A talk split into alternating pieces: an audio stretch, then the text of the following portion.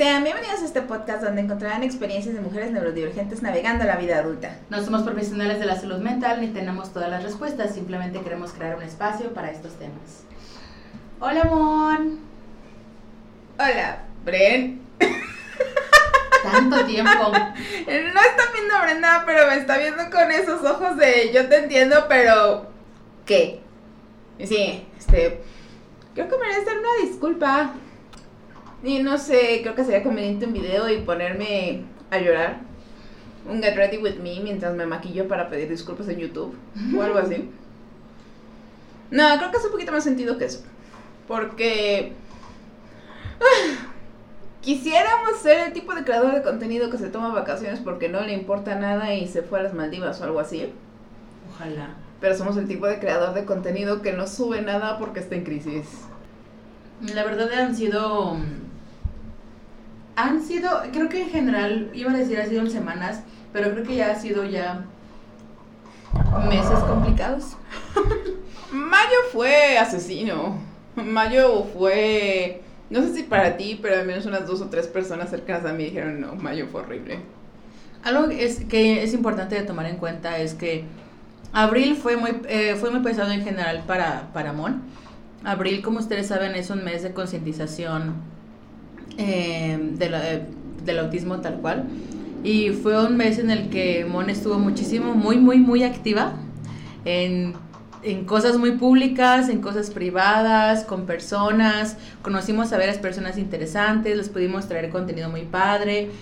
Pero pues esto mismo también logró que pues como dicen las, los autistas autistas, ¿no? En términos de cucharas, no tenemos cucharas. Sí, y ya vamos como por los cuchillos. Sí, no, y ustedes saben que eh, estar en cuchillos ya cuando eres neurodivergente no es una buena señal. Entonces... Llamen una ambulancia, pero no para mí. bueno, también para mí, porque sí, ya, ya no puedo con mi vida. Sí, la verdad es que eh, abril fue un poquito complicado para Mon. Eh, realmente fueron el, agotarse energía o, bueno lo que les iba a explicar era este muchas veces cuando somos neurodivergentes es conocido que hablamos acerca de nuestras neurodivergencias tal cual o nuestras ganas de hacer ciertas cosas como cosas materiales, por ejemplo, cucharas. Entonces, para ciertas cosas en la vida le damos una cuchara a algo, ¿no? Por ejemplo, ir a la escuela, a lo mejor involucra que des muchas cucharas de las que tienes guardadas pero a lo mejor hay personas neurodivergentes que hablar con una persona le, le, ocupa más cucharas que ir a la escuela o ir a trabajar o hacer actividades. Entonces, muchas veces se refieren más como actividades en las cuales tienes que ponerte ahí, como externarte, estar presente, ¿no? Y depende mucho de varias situaciones, porque por ejemplo hay un día en el que hacer el desayuno es una cuchara, pero hay días en el que hacer el desayuno son tres cucharas. Y al mismo tiempo hay días en los que sabes que te levantas con 10 cucharas y hay días en los que te levantas con 4 cucharas y hazme como quieras. Y aunado a esto, mm, creo que hemos tomado mucho en cuenta que somos creadoras de contenido socializadas mujeres, biológicamente mujeres, y que a veces somos, y que somos neurodivergentes, y que pues desgraciadamente nuestros periodos menstruales a veces nos alocan las hormonas y entonces los medicamentos y las personas y las situaciones, el clima, todo esto se junta para que realmente nosotros, pues si de por sí estábamos agotados, pues no, no sepamos incluso de dónde sacar más energía, ¿no? Y no es por decir así como de, ay, es que Mon estuvo ocupada, o sea, no, una realidad es que mayo fue muy complicado. Mayo fue yo la verdad he tenido problemas muy como graves de dinero, muy complicados, así me y, eso a mí me hace sentir como que muy apagada, muy mal, porque hay ciertos problemas, creo que como neurodivergentes, yo particularmente una de, de, las cosas que yo hago es, yo tengo problemas y sé que nadie lo puede arreglar en el momento, prefiero guardarme las cosas y entonces ver cómo lidio, pero pues obviamente hay problemas de dinero que dices, o sea, pues ¿Cuál es la solución, no? Pues haz más dinero, pues trabaja más. ¿no? Impriman dinero. Impriman dinero. y, y pues en este caso me tocó como tranquilizarme, verme a mí misma y decir, ok, es algo que no puedes arreglar en el momento, que podemos sobrevivir por el momento, pero tenemos que tomar dos pasitos atrás y decir, ok, me relajo, ya va, eh, no podemos hacer nada más, ¿no? Entonces traté, traté como así de relajarme un poquito. Este, también, pues como saben, he estado pues en muchos ensayos de, de, de, la obra que estoy haciendo, de Candy Store. Nuestra superestrella de casa. y creo que también he guardado mucho de la energía o la positividad que he tenido para no incomodar a las personas en esos aspectos, ¿no? Así como de nadie quiere verte deprimido en público. Brenda María, ¿estás enmascarando? ¿Estás viviendo en las expectativas sociales? Sí, claro. Soy culpable. Pero una cosa muy padre es que en el ambiente donde estoy puedo ser abiertamente neurodivergente, que hay muchas personas que son neurodivergentes y que también están conviviendo con sus propios demonios, por así decirlo. Ahorita estoy conviviendo con muchos muchachos jóvenes neurodivergentes que por todos los días me dicen así como de quisiera ya no estar aquí, estar aquí en la obra es lo único que me hace mantenerme aquí. Y eso es también un poquito de presión. o sea, dices, hoy tengo que bailar para que no te quieras lastimar. ¿Cómo puedo dejarme yo, o sea, cómo puedo mostrarle yo a alguien neurodivergente joven que se pone mejor? Además es el mes de It Gets Better. Gracias. O sea, estamos viviendo en un momento en el que tenemos expectativas sobre nosotras por ser mujeres. Porque acaba de pasar marzo y pues tú sabes, 8M. Y tenemos que ser personas neurodivergentes, al menos en mi caso, porque nuestra concienciación autista. Y luego llegas al Pride. Y también tenemos que ser modelos LGBTIQ más. Entonces, ¿se imaginan la presión a la que estamos sometidos? Lo siento, cuando estoy demasiado quemada soy una máquina de memes. La gente que me conoce sabe a qué me refiero. Pues miren, la verdad es que eh, eh, hoy sí es un capítulo un poquito más de platiquita, de hablar con ustedes y de externar nuestras, de externar nuestras eh, preocupaciones de alguna forma de obviamente también disculparnos, pero también por, por haberlos dejado un poquito. Pero yo creo que eso también es algo muy común cuando tienen una relación con una persona neurodivergente, ¿no? Como la posibilidad de poder decir, vamos a darnos unos cinco minutos en los cuales nos, nos sentimos mejor y regresamos con todo, ¿no? incluso entre nosotras, o sea, la verdad es que a pesar de que somos, eh, que entendemos la situación la una de la otra, hay momentos en los cuales tampoco queremos, pues, estar así como de, ¿estás bien? ¿Sí estás bien? ¿Sí estás bien? Y tú así como de, pues déjame no estar bien un ratito, ¿no? O sea, sí. O sea, déjame, yo siempre nada más digo, este, Mon, este, estás en una situación de peligro. y Mon me dice, no, estoy segura de que no. Y digo, ah, bueno, ¿no? Entonces como que eso me hace mantenerme como que ahí, pero pues en mi esquinita, ¿no? Y a mí, la, yo la verdad es que soy una persona que cuando no quiere hablar, o sea, soy muy monosilábica, soy muy así como de sí, no, está bien, ajá, a lo que sigue, ¿no? Y eh, de ahí, pues obviamente. se nota. Yo doy, ajá, pues imagínense, ¿no? Yo hablo muchísimo.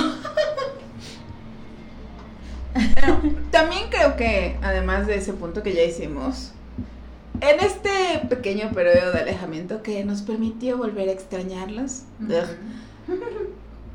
una amiga cercana me comentó que ella siente que durante los veranos las cosas son peores. Y me puse a reflexionar. Y sí, para mí el verano no tiene ninguna afiliación positiva. El verano es una época horrible, es incómoda, no me gusta la playa. Y hay muchas razones por las cuales el verano no me va. Pero justamente lo que ella decía era que siente que empeora la depresión y que todo se vuelve mucho peor en verano y se preguntaba si era solo ella o era general. Y después de este repaso y de un poco de investigación, sí hay material científico que corrobora el hecho de que nosotras, personas neurodivergentes, tenemos problemas con el verano. ¿Por qué? Por una cantidad impresionante de cosas.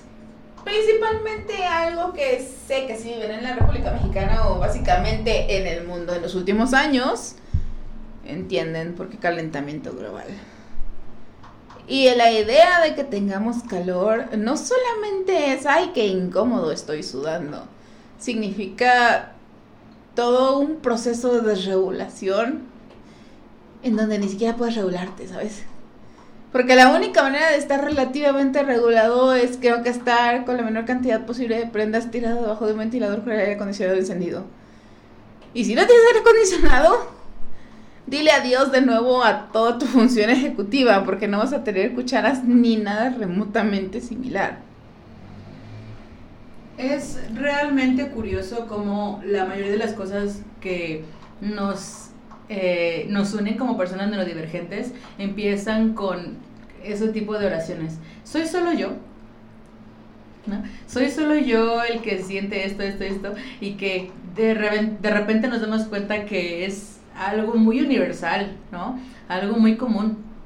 Em, yo en, en, personalmente me molesta mucho la expectativa, me molestaba mucho de joven, de más chica, las expectativas sociales que había en el verano, ¿no? Sobre todo para alguien que se le dificultaba tener amigos o hacer actividades o que no viene de una familia acaudalada que pues obviamente va se sale de vacaciones, ¿no? Entonces, como que esa expectativa de, oye, voy a este voy a salir de vacaciones, ¿a dónde fuiste tú? ¿A dónde vas a ir tú? ¿Qué hiciste? ¿Qué viste? Y yo así como de yo añoraba de alguna forma el verano porque significaba el, término de algo que yo odiaba, que era la escuela.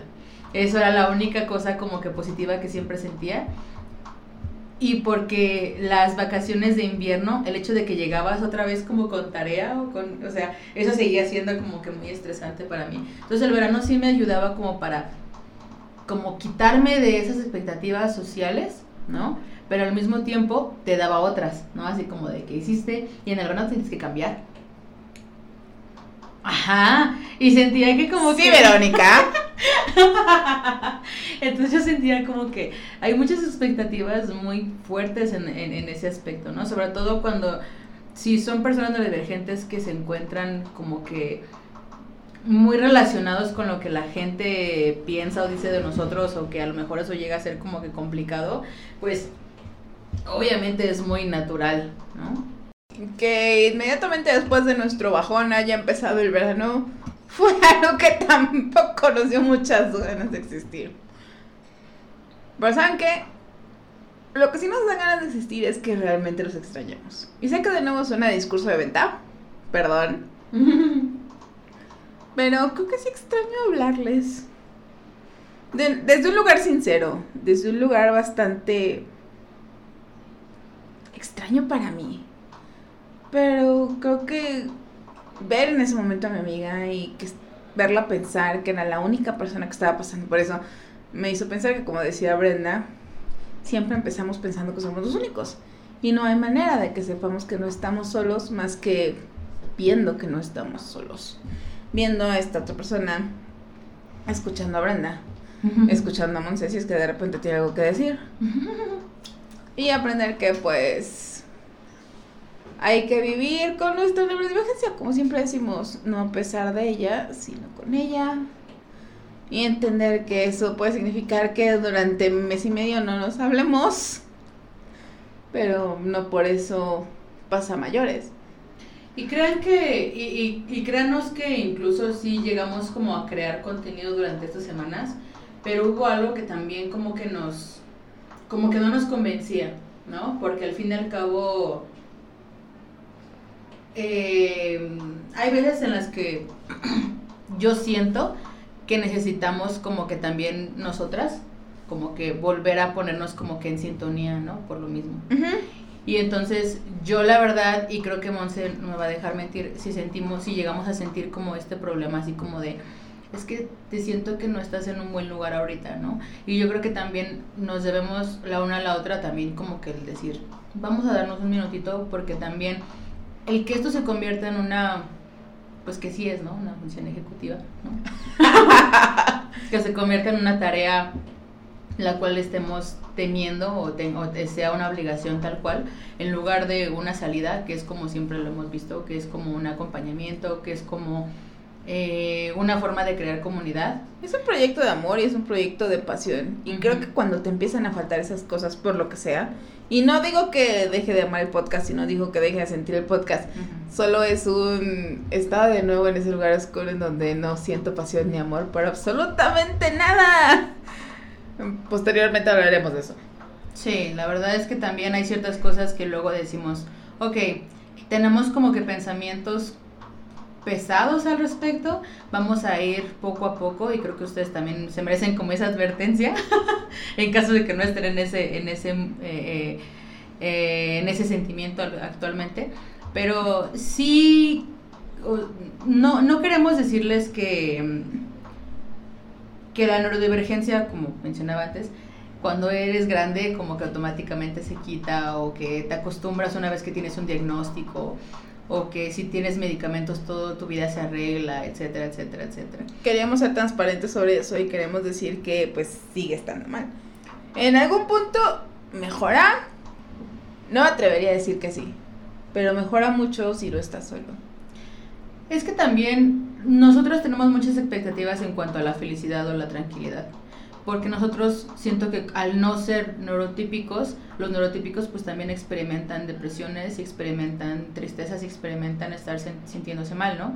Pero pues al nosotros solamente haber vivido en nuestro cerebro, si volvemos a, a- a tener ese pequeño sentimiento negativo, por muy tranquilo que sea, este, pues obviamente nos dan incluso hasta estos regresos, ¿no? Así como de, ay, flashbacks de guerra. y a veces nos sentimos mal incluso por no por lo actual, sino por la posibilidad de que nos sintamos mal como antes, ¿no? Entonces, es, es, es, es mucho de autorreflexionar, yo siento. O sea, sí, con, sí es no estar solo, compartir, pero también decir, ay, o sea, me voy a ver a mí mismo, o sea, ¿dónde estoy? ¿En qué lugar estoy? O sea, eh, estoy a lo mejor y no es por, por este, detonar algo en ustedes, no es por exagerar, ¿no? Pero a veces ocurre, ¿no? Y yo al- a- últimamente que he convi- he convivido con más chicos eh, neurodivergentes de 13, 15 años, que tienen el privilegio de tener un diagnóstico, que tienen el privilegio de tener padres o madres que son están conscientes de su neurodivergencia y que hacen ajustes hacia ellos. Eso me da mucha paz, ¿no? Y cuando los niños me dicen así como de, es que esto es lo único que me mantiene aquí, es que esto es lo único que yo quiero y, y siento que este es el mejor momento y en lugar de ponerse mejor se va a poner peor, ¿no? Y es, ajá, y es, es muy difícil como que tener que entonces hablen contigo y que tú digas, ay, yo todavía me llego a sentir mal, ¿no? Pero me pongo a pensar y digo, pero no es lo mismo, digo, siento que cuando era joven y estaba absolutamente sin ninguna forma de, de solucionar nada, ni siquiera sabía que había algo que solucionar, es como un camino oscuro en el cual no hay salida, ¿no? Y que a lo mejor pocos somos los que sobrevivimos a ese periodo y que hoy en día se nos hace también difícil por eso, porque estamos acostumbrándonos, pero pues justamente eso, ¿no? Nos estamos acostumbrando. También escuché otro término interesante que es regresión de habilidades. Mm. Porque me sorprendió bastante. Quizá después lo investigue un poco para hacer algo más a detalle. Pero, por ejemplo, ahorita que estoy en este proceso de dejar de enmascarar tan pesadamente, Sí. siento que tengo regresiones en habilidades. Y el saber que realmente es algo que le pasa a las personas neurodivergentes me abrió los ojos. Pero ¿cómo es regresiones en habilidades? Las regresiones en habilidades son estas cosas que, por ejemplo, el ejemplo que dan es súper claro y es como cocinar. Yo ahorita estoy en una incapacidad crónica de cocinar. Y cuando digo incapacidad crónica es no tengo ánimo de hacer atún, que es abrir un atún, echarle mayonesa, echarle una lata de verdura. Wow. Y antes es algo que disfrutaba mucho. Te comentaba. O sea, creo que las personas que me conocen de mucho antes saben que yo horneaba y era la primera en decir, yo llevo cupcakes, yo llevo galletitas, te hice un pastel, bla, bla, bla, bla, bla, bla. O que disfruto mucho hacer comida. Pero de repente llegué a un punto en el que dije yo, es que no me sale la comida y no quiero hacer comida. Y al mismo tiempo también era, pero ¿cómo? A mí me gusta hacer comida. Yo disfruto hacer comida. ¿Por qué no puedo hacer comida? Y era la idea de decir, ya ni siquiera puedes hacer comida. ¿Qué tan mal estás que no puedes hacer comida? Y ni siquiera era desde un espacio de aceptación, era desde un espacio de decir, güey, estás muy mal. Puede ser que son ciertas habilidades que tú adquiriste. ¿Cómo? Eh, tiene una explicación. Ajá. Y el punto es que, por ejemplo, va ligado a una expectativa. Mm. Porque si se dan cuenta de lo que dije, yo era más de hacer comida para cuestiones sociales. Mm. Yo llevaba los cupcakes, yo llevaba las galletas, yo hacía comida. Pero no me importa a mí nutrirme. Pero no era para mí, yo no tenía que comer. Chale, a mí tampoco me, o sea, a mí tampoco me gusta comerme lo que, o sea, Hago. disfruto hornear y cocinar, pero me gusta dárselo a alguien más. ¿Y qué pasa cuando te quedas tú solo con tu soledad? Y tienes que hacer comida. O sea, estoy en, esto, estoy en, estoy en este meme y no me gusta. en, cua- en cuanto te quitas la máscara y decides dejar de hacer las cosas por otra persona, no me refiero a que seas horriblemente egoísta, pero si lo necesitas un proceso, pues dale. Me refiero más que nada a esta idea de en el momento en el que decides que dejas de hacer las cosas por los demás, te das cuenta de que no sabes pensar en ti. Te das cuenta de que sientes que no vales la pena. Y eso me parece una reflexión tan profunda, porque es algo que hay más profundo que la comida. Y no me refiero... Bueno, aparte como Ah. alguien autista, el, el, contra, el controlar lo que tú comes o las, las ahora sí, ahora sí que las este, texturas y todo eso, también creo que tiene algo que ver, ¿no? Pues sí, da mucha lata. Pero o sea, si ni siquiera estás pensando en cómo nutrir tu propio cuerpo y cómo llevar a cabo funciones que te mantienen con vida, piensas cuál es el impacto que tiene el enmascaramiento, cuál es el Claro. costo que estás pagando, qué es lo que está pasando y creo que sí. Después vamos a tratar de organizar un capítulo si les interesa. No sé, déjenos en la encuesta de Spotify si les interesaría un capítulo sobre esta idea de regresión de habilidades, porque a mí me voló la cabeza. Bien salvaje. Hablando de todo eso, yo la verdad, si me, si me vieron durante este, este eh, break peleándome con señoras azules, discúlpenme, pero se me fue la onda muy feo. Sí. O sea, justamente acabamos de tener el capítulo del, del 10 de mayo. Y ay, muchachos, sí, discúlpenme porque sí me desconecté bien feo en redes, ¿eh? Porque sí era así como de, ay, tienes que llevar a tu hijo a, ¿a qué? A que lo intervengan antes de que se ponga más mal. Porque hay un momento en el cual llegas al autismo en, ¿cómo se llama? Indetectable, dije. Y yo dije así como de, ay no. Y, y, y, y, por ejemplo, siento que durante estos periodos, yo, ya pasé, pa- había pasado un momento en el cual ya no me peleaba con nadie en redes ya no me peleaba con la gente. Pero cuando es, a mí, bueno, ustedes lo saben, ¿no? Les he contado que el TDA muchas veces involucra una regularidad en emociones y una muy común este, es la ira. Entonces sí somos comunes a, a tener este problema. Y cuando me doy cuenta que empiezo a responder así como que un poquito cortante o todo así, como que digo, uy, es momento como de, de alejarme Arte. un poquito de la situación. Ah, fíjate que también en el tema del enmascaramiento, también estoy empezando a darme más espacio a no estar bien. Y eso Sí. también, la gente que me conoce sabe que es raro. Porque tengo como dos o tres personas con las que me permito no estar bien, pero para el resto del mundo estoy perfectamente bien en cualquier momento que me preguntes, independientemente de que sean las 2 de la mañana, preferentemente las 2 de la mañana.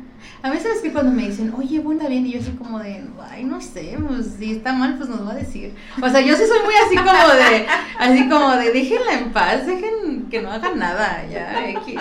O sea, pero luego digo, a lo mejor eso es medio egoísta, ¿no? No, pues es que el problema es que hago mucho. O sea, me refiero a que, como soy una persona que trata de estar siempre tan presente y se esfuerza por estar presente, cuando no estoy presente se nota que no estoy presente. Entonces, creo que se juntaron muchas cosas. Definitivamente. Pero aquí estamos con la esperanza de regresar. Porque también es algo que disfrutamos.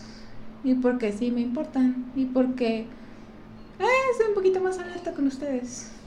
Se sorprenderían la manera en la cual muchas veces el hacer esto nos da una catarsis muy muy importante, o sea, a veces grabamos y puede que grabemos algo como muy X, ¿no? Así como de nada más vamos a grabar acerca de cómo la película de tal nos gustó, ¿no?